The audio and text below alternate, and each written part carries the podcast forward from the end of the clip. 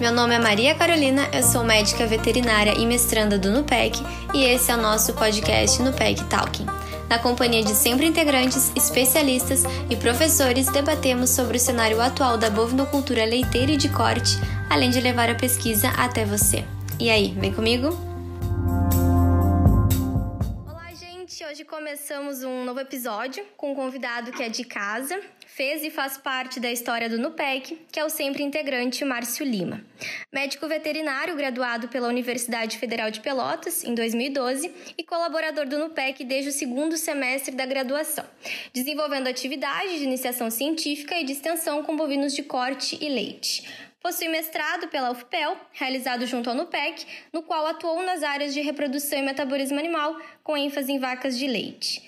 No ano de 2014, ingressou na empresa Resolpec e atualmente é coordenador técnico da região oeste do estado e presta assistência às propriedades através do acompanhamento dos sistemas produtivos, com foco na melhoria da qualidade do leite. Então seja bem-vindo, Márcio. Boa tarde, Maria Carolina. Primeiramente é um prazer poder estar conversando com vocês, né?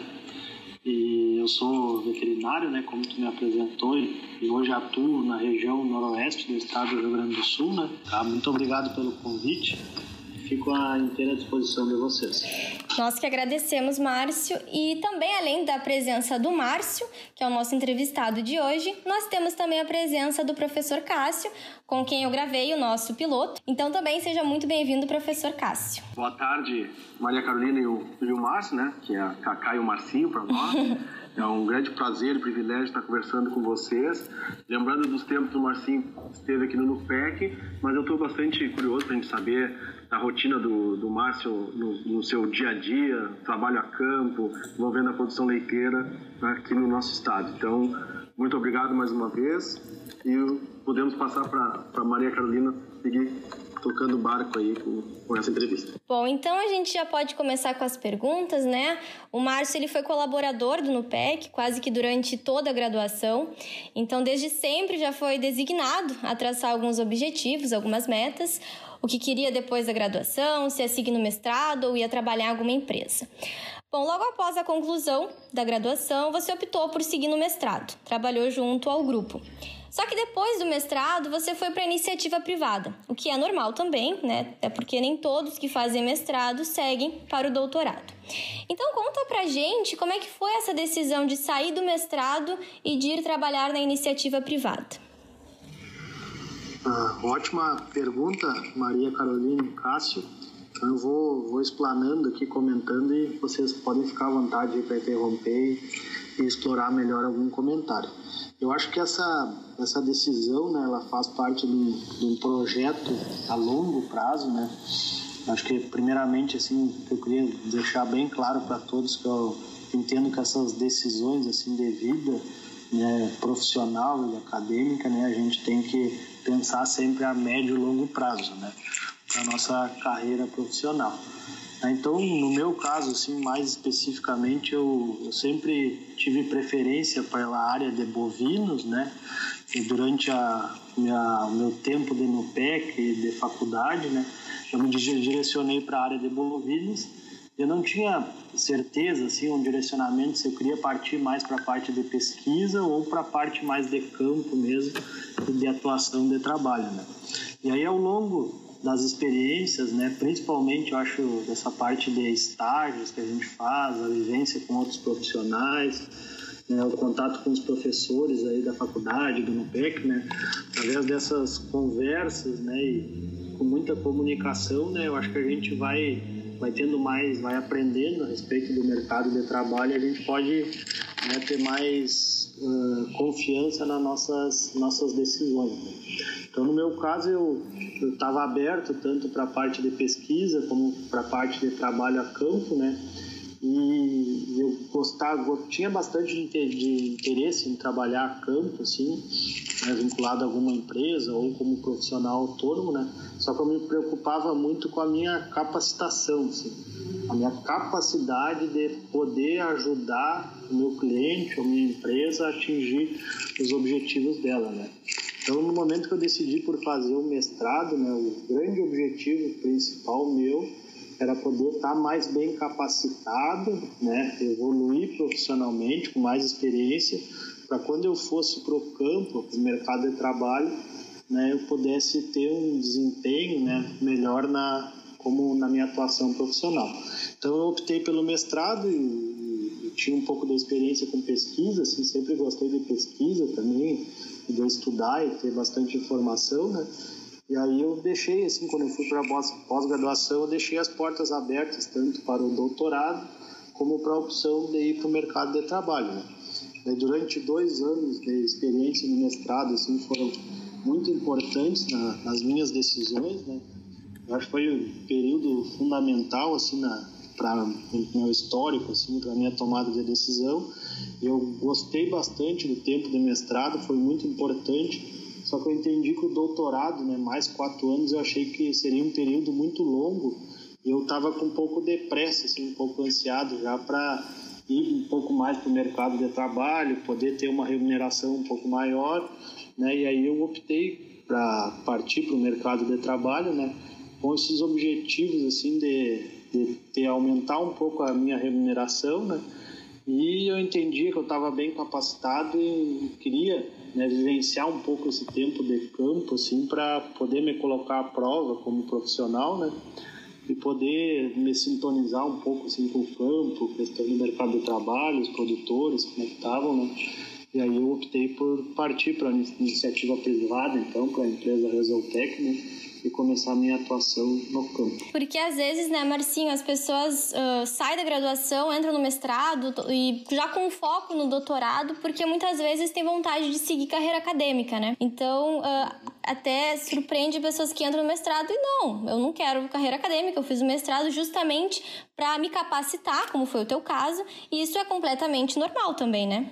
Isso mesmo, isso mesmo eu acho que não tem, eu acho que é muito difícil a gente tomar uma decisão assim sem conhecer a realidade, né? Então, eu não posso dizer que eu não gosto da pós-graduação ou não gosto do mercado de trabalho, né, mais a campo, por eu achar que, né, então eu tenho que vivenciar um pouco aquilo, né, para eu poder ter mais experiência e tomar uma decisão correta, né?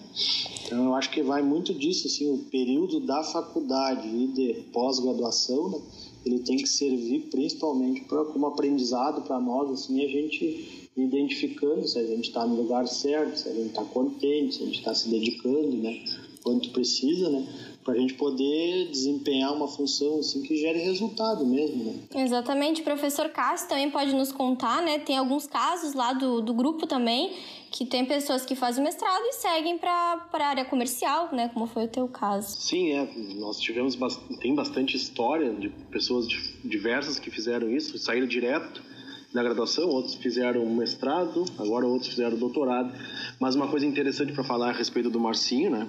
É que ele como ele mesmo falou, ele passou bastante tempo junto da gente, do nosso time, assim, uh, acompanhando muitos experimentos, já que ele entrou, começou a fazer, a participar da equipe logo no início da faculdade, então ele acompanhou experimentos, participou, participou de uh, atividades de extensão também.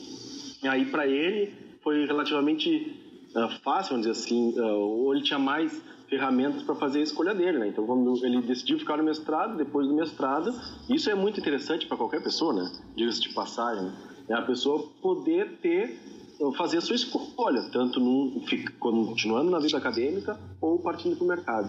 Eu acho que é, é isso que eu lembro e de acompanhar naquele momento o, a decisão do, do Marcinho. Eu acho que é bem nessa linha de raciocínio, né, Cássio, assim, de, de a gente vivenciar durante a faculdade, né, as, todas as experiências possíveis, né, conversar bastante com os colegas e com todo o apoio aí do NUPEC, né, para a gente poder se direcionar melhor na, na carreira, né. No meu caso, assim, tipo, a questão de decisão de sair, sair da pós-graduação e partir para o mercado de trabalho, foi uma questão, assim, bem pontual, né? E porque eu tava afim, assim, queria trocar de lugar, visitar outras propriedades, sabe? ter contato com outros profissionais.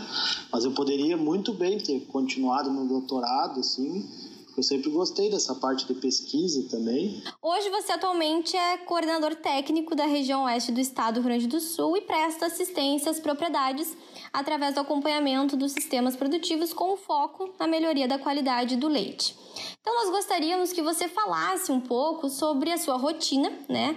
E também a rotina de um médico veterinário da da área comercial que presta esse serviço tão importante e essencial aos sistemas que é a gestão dos rebanhos e da propriedade como um todo. É, então, comentando da minha experiência já após o mestrado, né, na, como seria comercial técnica, assim, na, na parte de fazendas e da empresa, né, eu entrei na empresa com um cargo que eu tenho praticamente até hoje, que é um cargo misto. Assim, eu faço um trabalho técnico nas fazendas e tenho um compromisso comercial.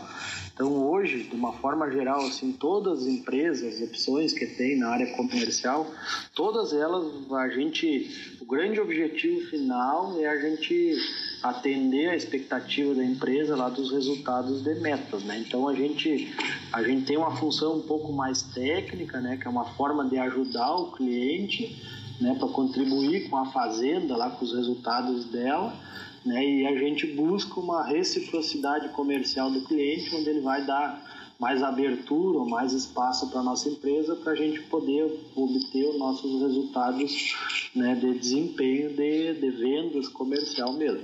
Então, só para deixar claro assim que às vezes a, eu tenho um cargo de coordenador técnico, né, mas é uma uh, hoje não existe assim que eu conheça pelo menos, né, assim, uma função que seja somente técnica dentro da das empresas, né, dos laboratórios, distribuidoras. Né? Então, de uma forma geral, assim, todo o profissional que vai para a área comercial, ele tem que ter a parte técnica muito forte e tem que desenvolver as habilidades comerciais também. E aí, unindo nessa né, essas duas forças, né, daí ele coloca em prática o conhecimento dele e atinge os resultados. Então, de uma forma geral, assim, só para explicar da minha função, é assim que funciona. E o meu trabalho nas propriedades, né, a gente desenvolveu um projeto que a gente está com ele né, de, fazem seis anos desde que eu entrei na empresa, que chama Gerir, que é Gestão Estratégica de Resultados e Índices de Rebanho, né, que é uma plataforma de trabalho, de suporte técnico que a gente oferece para os principais clientes da empresa. Né? Então, a empresa ela já tem uma relação comercial com o cliente, que é aquelas cotações de preço, eh, fornecimento de tecnologias, né, geração de demanda, né, mas a gente resolveu estruturar um trabalho de ajuda aos principais clientes. Então hoje eu tenho uma carteira né, de 12 pro clientes, propriedades rurais que eu desenvolvo esse projeto Gerir. Né? Daí a gente dá um suporte técnico para o cliente, assim, para a fazenda, para auxiliar ela a obter os resultados lá de desempenho zootécnico. Né? E aí hoje o mais forte dentro desse projeto que a gente tem é a parte de qualidade de leite, né? que é um desafio bem grande nas fazendas, né? e tem uma está tá vinculado à saúde das vacas, ao resultado de desempenho zootécnico das vacas e de certa forma também uh, auxilia na questão de valorização do leite do produtor, né? Então a gente está se empenhando muito assim nessa parte de qualidade de leite para poder melhorar os resultados desses principais clientes que eu dou um suporte. E nesse caso, Marcinho, tu, vocês, a equipe, enfim, ela desse programa Gerir está uh, vinculada ou faz uma análise de todos os manejos para chegar no produto final com um leite de maior qualidade, por exemplo, a parte nutricional, eventualmente tem a parte reprodutiva ou é mais ou vai direto no leite e vê é. o que está acontecendo para trás, uhum. de saúde só? É. é, hoje, assim, essas fazendas que eu atendo, elas têm na média assim, em torno de 200 a 250 vacas, né? E o que está acontecendo? Né, a gente, propriedades médias, né, vamos dizer, nessa faixa de 200, né, a grandes já, 300, 400 vacas, o, o, todo o trabalho na fazenda ele está muito setorizado, sabe? Tem um claro. responsável pela nutrição, tem um pela reprodução, Aí, às vezes, o mesmo da nutrição ou da reprodução faz a parte da sanidade, né? Tem outro com a sanidade. E a qualidade do leite, ela de, de certa forma, ela estava ela tava um pouco esquecida e ficava muito sobre responsabilidade das empresas que fornecem os químicos e fazem a manutenção da ordenhadeira, sabe? Mas se a gente analisar assim dentro das fazendas de uma forma geral, era uma parte que que nenhum prestador de serviço assim estava atuando diretamente, né, como técnico dando suporte, né. Então foi de certa forma é um espaço que tem no mercado, sabe? É isso. E eu acho que o que tu falou ali no início da pergunta, né, a questão de, de a qualidade do leite não influenciar né, diretamente na remuneração do produtor, hoje em pagamento de leite, né, é o que justifica, né, que a gente estava falando que, que o produtor acabou esquecendo um pouco a qualidade de leite, ele não valorizou tanto nos últimos anos. Né. Já a parte, hoje tem um suporte maior nas fazendas, é mais comum de nutrição e reprodução, né, a nutrição, qualquer mudança de dieta, né, dá uma interferência muito rápida em produção de leite, né. E a reprodução também tem um impacto bem grande direto na produção de leite. E a qualidade do leite, por não ter essa remuneração direta, ela ficou meio esquecida. Mas, assim, hoje a gente já tem as instruções normativas que estão exigindo uma melhor qualidade de leite, né? Tem muita propriedade que, que não atende a instrução normativa, né, que é CBT menor que 300 mil e CCS menor que 500 mil. Né? Então, hoje tem muitas propriedades que não atendem esses requisitos, né? Mas os laticínios, eles também estão tendo um pouco de dificuldade, ou não estão tendo tanto interesse em colocar em prática nessas exigências, né? Então é meio está num processo de transição, acho, evoluindo essa parte de qualidade de leite.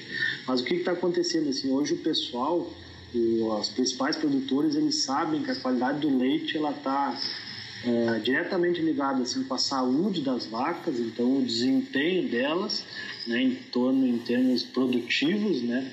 Então a gente tem, por exemplo, um dado, né, que mostra que vaca com mastite subclínica ela pode perder em torno a 3 a 4 litros de produção comparado a uma vaca sadia, né? Então já tem um impacto direto em produção de leite. Além disso, né, na parte de, de, reprodução, na parte de longevidade das vacas, né? Então, a, as melhores propriedades elas já estão valorizando bastante o resultado de qualidade de leite, em primeiro lugar. Né? Então, só assim queria deixar claro que hoje avançou muito nos últimos anos isso aí e está tendo um interesse muito grande dos produtores para melhorar, sabe, ter uma uma excelente qualidade de leite. E a parte ali dos desafios, daí que foi a segunda parte do teu comentário, né? Os desafios com a equipe de ordenha são muito grandes, né? E, e é um desafio assim de, de, de, rotina mesmo, né? Um dos nossos papéis na fazenda, né, nesse suporte que a gente faz no cliente, é tentar de uma forma melhor assim padronizar o serviço que é feito né, e que recomendar que seja bem feito né?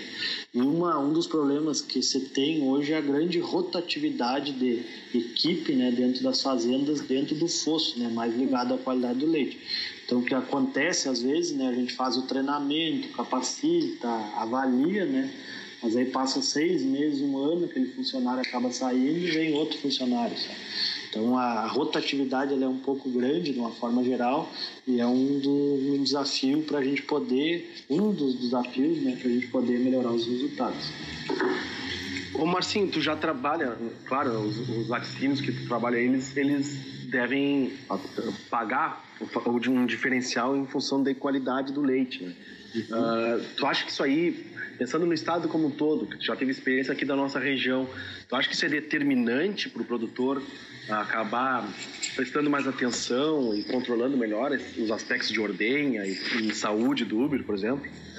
É, ele tem um efeito direto, sabe, Cássio? Assim, pensando em, em ter um, um, um, impacto grande na cadeia, pensando em qualidade do leite, no momento que o laticínio remunerar de uma forma clara, assim, a conscientização uhum. dos produtores vai ser bem maior, sabe? Muito maior. E aí o que, que acontece? Assim, um exemplo prático É, assim, hoje dificilmente, hoje todo mundo está preocupado com a sua, falando assim mais de CBT e CCS, todo produtor está preocupado. Só que o grande detalhe é quantas atitudes ele toma para melhorar aquilo. Claro. Então, é, é, esse que é o ponto. Assim, a preocupação existe, a dificuldade são as atitudes. E de certa forma, assim, vezes a gente se coloca no lugar do produtor. Né? Que, que alguns exemplos, assim, às vezes eu tenho uma vaca com a produção baixa lá, tá dando 15, 20 litros e está com 5 milhões de CCS. Né? Daí o produtor olha para nós assim, a gente está conversando com ele, ó, essa vaca já tem vários tratamentos de mastite, ela tem um agente que é de difícil cura, né? E ela está impactando bastante na CCS do tanque. Né? Daí qual que seria a orientação para essa vaca? Seria o descarte. Claro. Né? Mas aí daí, daí, daí o produtor pensa, não, realmente eu precisava descartar ela. Mas daí o produtor para para pensar assim, pô, mas eu eu não tenho uma outra vaca para colocar no lugar dela, eu não tenho reposição no rebanho suficiente, né? Então, tipo, se eu tirar aqueles 20 litros ali, eu vou perder uma, uma produção que eu tenho, né? Eu não tenho reposição e o laticínio não vai me remunerar nada, né? Por essa menor qualidade CCS, né? Aí ele Sim. pensa, como eu não vou ter uma remuneração direta e eu não tenho a possibilidade de trocar esse animal por outro, repor, é melhor eu continuar com ela no rebanho, sabe? Então, isso aí que está acontecendo muito, sabe? Hoje, a, a, maioria das vacas, problemas, assim, trabalho de CCS individual, elas estão identificadas, sabe? Só que o produtor está calculando se vale a pena tirar ela do rebanho ou não, sabe? E muitas vezes é, é uma vaca que produz bastante também, né? É, vai ter vaca de é. 50 litros, 40 litros, que também é uma vaca crônica com CCS alta. Aí tem, daí ele começa a fazer conta, né? E, e se não tem um, um, um, efeito direto na precificação do leite, né? Acaba complicando um pouco mais para tirar lá do rebanho. Ô Marcinho, só uma dúvida que eu tenho, uma curiosidade. Uhum. No gerir, quais são as variáveis assim que vocês elencam, por exemplo, chegando na propriedade? O que que tu tem, tipo, numa planilha de Excel? O que que tu... Uh, uh, tem de orientação ali, o que que tu controla? É, a base do nosso, nosso uh, banco de dados, o planejamento de formação, a gente pega todas as vacas que estão em lactação, daí a gente pega a data de parto, né, gera o DEL delas, daí a gente pega um controle leiteiro mensal, pelo menos, né? Uhum. E aí depois a gente parte para CCS individual.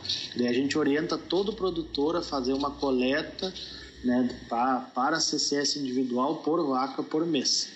Né, que hoje isso está num custo de em torno de R$ 2,50 por amostra. Né? Então, um produtor de 100 vacas vai ter um investimento lá de 250 por mês em CCS individual. Daí ele manda para o laboratório essas amostras, vem os resultados, a gente lança nessa planilha. Daí a gente tem a vaca, dias em lactação, produção de leite e CCS dela. Tá? E, e, aí a gente começa a monitorar. Daí o meu, meu próximo mês, CCS dela de novo Daqui 90 dias, CCS de novo. E a gente tem na planilha, então, a gente vai colocando nas colunas ali o resultado dela de qualidade de leite. Né? E aí, a gente tendo esse, esse, essa, essa dinâmica mensal da CCS, daí a gente gera para todos os produtores assim, uh, quantas vacas quantos casos de novas infecções teve no rebanho, quantas vacas se curaram e quantas continuaram crônicas. Daí esses são os principais indicadores assim para nós avaliar como é que foi o desempenho daquele mês, sabe? A dinâmica entre um mês comparado ao outro mês, né, o atual, o que, que aconteceu com a, com a CCS das vacas. Entendi. E dá para cruzar também com eventuais tratamentos, para monitorar se estão funcionando bem ou não, ou em que Isso. sistema funciona. Ah, é um banco de dados. É, daí a gente vai acompanhando a vaca ali, né? Daí, assim, para as propriedades melhores, a gente está fazendo a cultura microbiológica, né? Então a gente considera assim o ponto de corte lá 200 mil, né, para sadia e subclínica. Então uma vaca que teve nova infecção, que era sadia e aumentou de 200, né? A gente orienta fazer uma Primeiro a gente faz um teste de CMT na vaca para ver qual quarto que está infectado, né? E aquele quarto claro. que reagir no CMT, a gente coleta uma amostra para cultura microbiológica Daí ou manda para o laboratório ou faz na fazenda mesmo. Né? Se fizer na fazenda, 24 horas depois já tem o resultado né? de qual agente. E aí, dependendo qual for o agente, tá, a CCS da vaca, a gente orienta né? Uma, um manejo para aquela vaca ali. Bom, Marcinho, anteriormente você falou de, da cadeia do leite, né? E agora, em tempos de pandemia, surgem algumas preocupações, além da saúde, que, claro, sem dúvidas, é essencial que tenhamos saúde e essa deve ser a nossa principal preocupação. De fato, a economia ela passa por um dos piores momentos na história do país. Então, como é que você enxerga esse cenário desfavorável economicamente para a cadeia do leite? É, realmente a gente está passando por um momento bem complicado, né? Na minha experiência né, de vida, acho que nunca tinha passado por um período desses, né? Mas falando da parte do mercado de leite, assim, a gente está a gente tá, tá tendo dois impactos, assim. O coronavírus, né, todo, toda a restrição, isolamento social, ele interferiu muito no mercado do queijo. Né, e devido ao fechamento de restaurantes, lancherias, pizzarias, né, se reduziu muito o consumo de queijo nacionalmente, né. E o queijo ele é extremamente importante, né, os principais derivados do leite, né. Então isso aí indiretamente acabou de, reduzindo o consumo de, de leite, né, de uma forma geral, e aí tá tá tendo um impacto direto para os produtores de leite, né. Hoje na região aqui, a, a, se, tinha uma expectativa há 60, 90 dias atrás de, de, suba de preço de leite, mas o que aconteceu foi uma queda que hoje ela é em torno de 10 centavos. Né? O preço médio da região, assim, dos produtores médios, a grande é R$ 1,55, R$ 1,50, né? E hoje baixou para 10 centavos, então R$ 1,40, R$ 1,45 é mais ou menos o que o pessoal está trabalhando. Então já teve um efeito direto, só que a grande preocupação é o que, que vai acontecer nos próximos meses, né? Se a tendência é manter a queda ou vai estabilizar, né? Por que, que a gente vê, quando a gente vê um cenário de queda de preço de leite, o produtor ele fica muito com medo de investir, né? Ou melhorar o resultado dele, né? Ele começa a avaliar mais os investimentos, né? Então, algumas propriedades acabam sofrendo um pouco mais. Né? Esse é um ponto. Né? E tem outros dois pontos que eu acho que é importante comentar, né, que talvez estão impactando mais até, é que teve o verão ele foi extremamente seco, né? Então a, a produtividade de, de, alimento volumoso, silagem de milho principalmente não foi muito boa. Então o pessoal assim tem a tendência de ter um desafio de, de volumoso para as vacas durante o ano, né? E além disso, né, pela questão do dólar e exportação de soja crescendo muito, né, e preço de milho que subiu também, as rações, os concentrados subiram bastante. Então o produtor ele está comparando aos últimos anos, ele está num cenário bem desfavorável hoje, porque a dieta dele está mais cara e o preço do leite baixou, sabe? Então tá, tá bem desafiante, assim, tá bem complicado. O pessoal tá, tá bem preocupado. É, eu imaginava que a seca desse ano tivesse, né, fosse talvez mais impactante do que uh, o próprio a pandemia e no caso que baixou o consumo, que nem o Marcinho falou mesmo. Só que o produtor está meio que sem, sem ter para onde correr, né? Porque baixou o preço e os insumos aumentaram, né? É um isso momento aí, bem. Tem que estar. Tá, eh, e aí muitas vezes é um momento que o produtor tem que controlar mais ainda e muitas vezes nesse momento ele deixa de controlar ou deixa de investir, né? Que, Isso aí. Que é, dá para entender, né? Mas acaba sendo contra a produção, né? É. E a gente tem, assim, acho que quando a gente for pensar em impacto, assim, tem vários nichos, né, de produtores, né? Tipo, aquele, tem aqueles produtores bem pequenos que produzem 300, 400 litros por dia, né, que não tem muito investimento, mas tem uma mão de obra familiar e o custo com, com concentrado, assim, com ração, ele é bem alto o investimento, né? Então ele, ele interfere bastante no fluxo de caixa da propriedade. Né? Então ele já sofre, né?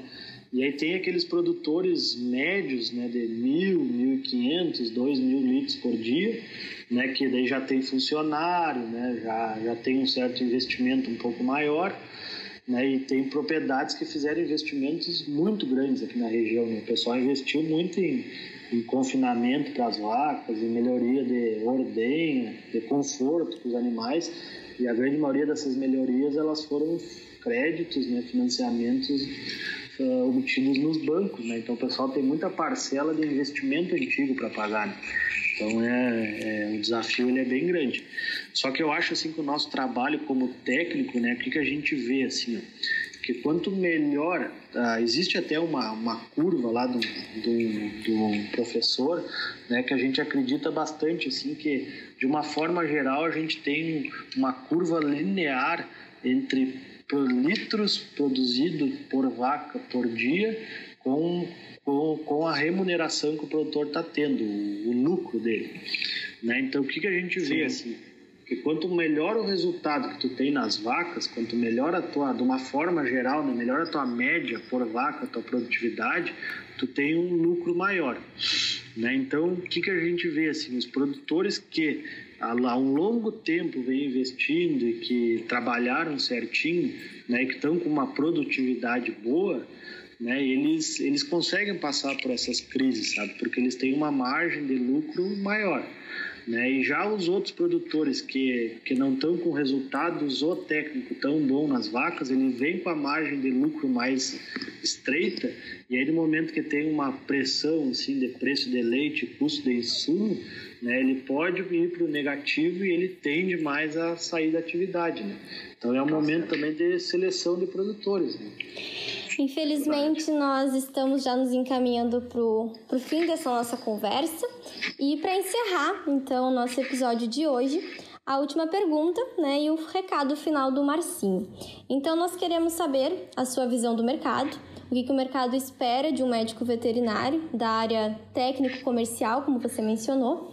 Então, quais seriam as habilidades e os talentos que os profissionais precisam ter para ingressar nessa área e obter êxito? Uhum. É, então, eu vejo, assim, hoje, minha, minha vivência de seis anos de mercado, né, que existe um termo até que, que o pessoal usa, assim, eu acho, eu acho que a questão de competência, assim, conhecimento técnico, responsabilidade, né, aquelas questões mais simples hoje, elas são tipo uma obrigação para o profissional que quer se dar bem no mercado né, são pré-requisitos. Né? O que a gente está vendo de uma forma geral, né, cada vez uma competição maior, né? tem, tem muito mais né, gente no campo, então a competitividade está aumentando. Então a gente tem esses pré-requisitos né, normais, né, mas o que, que eu estou vendo hoje, assim, que eu, que eu acho que pesa muito, a gente tem até um, um termo que a gente usa às vezes dentro da empresa, que o profissional ele tem que ser um pouco camaleão né? Ele tem que ser muito flexível, sabe? A gente não pode ter muitas barreiras de trabalho. Que é que nem um exemplo, assim, eu comentei bastante de qualidade de leite. Daí eu estou atendendo uma fazenda ou a direção do meu trabalho dentro da empresa.